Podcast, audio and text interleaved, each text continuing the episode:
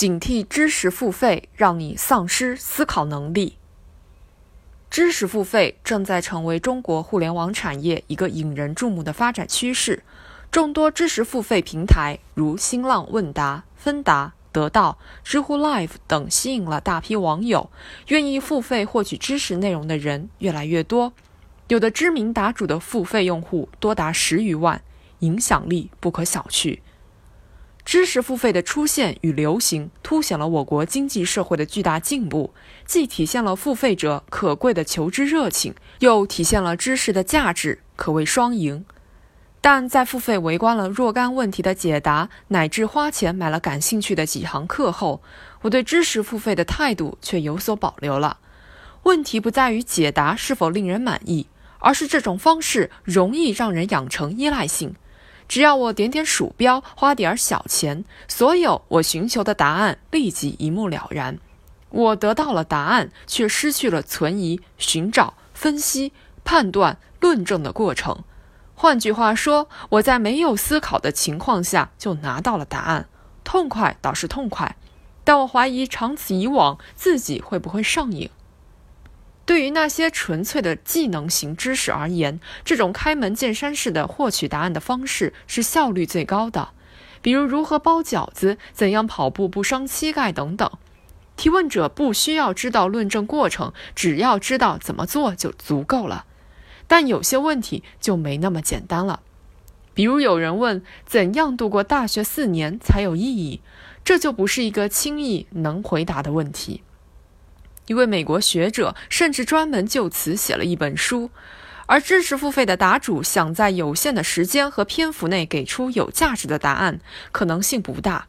这样的问题所需要的思考深度和人生阅历，是简单的知识性问题所不能比拟的。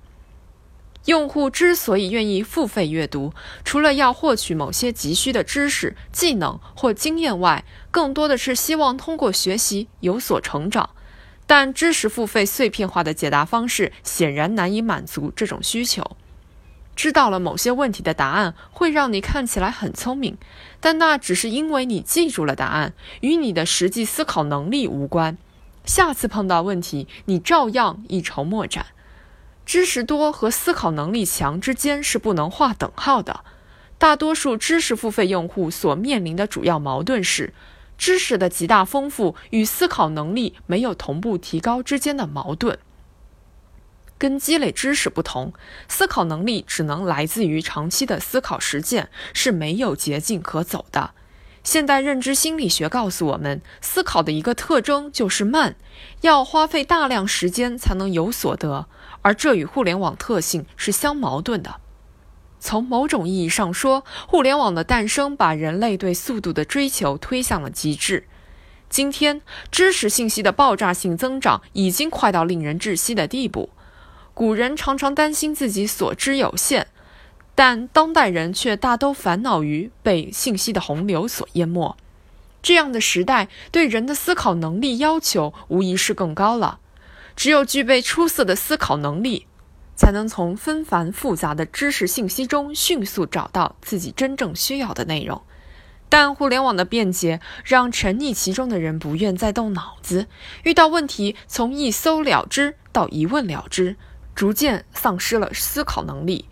据中国青年报所做的一项调查，遇到基础知识空白，百分之六十点九的受访者第一反应是上网搜索。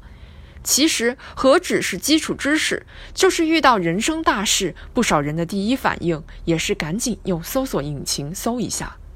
有了互联网这个无所不知的老师，我们还需要思考吗？有了知识付费平台，我们还有必要自己寻找答案吗？古人曾说：“智者千虑，必有一失；愚者千虑，必有一得。”不管技术如何发展，我们都应该把思考的主导权牢牢掌握在自己手里。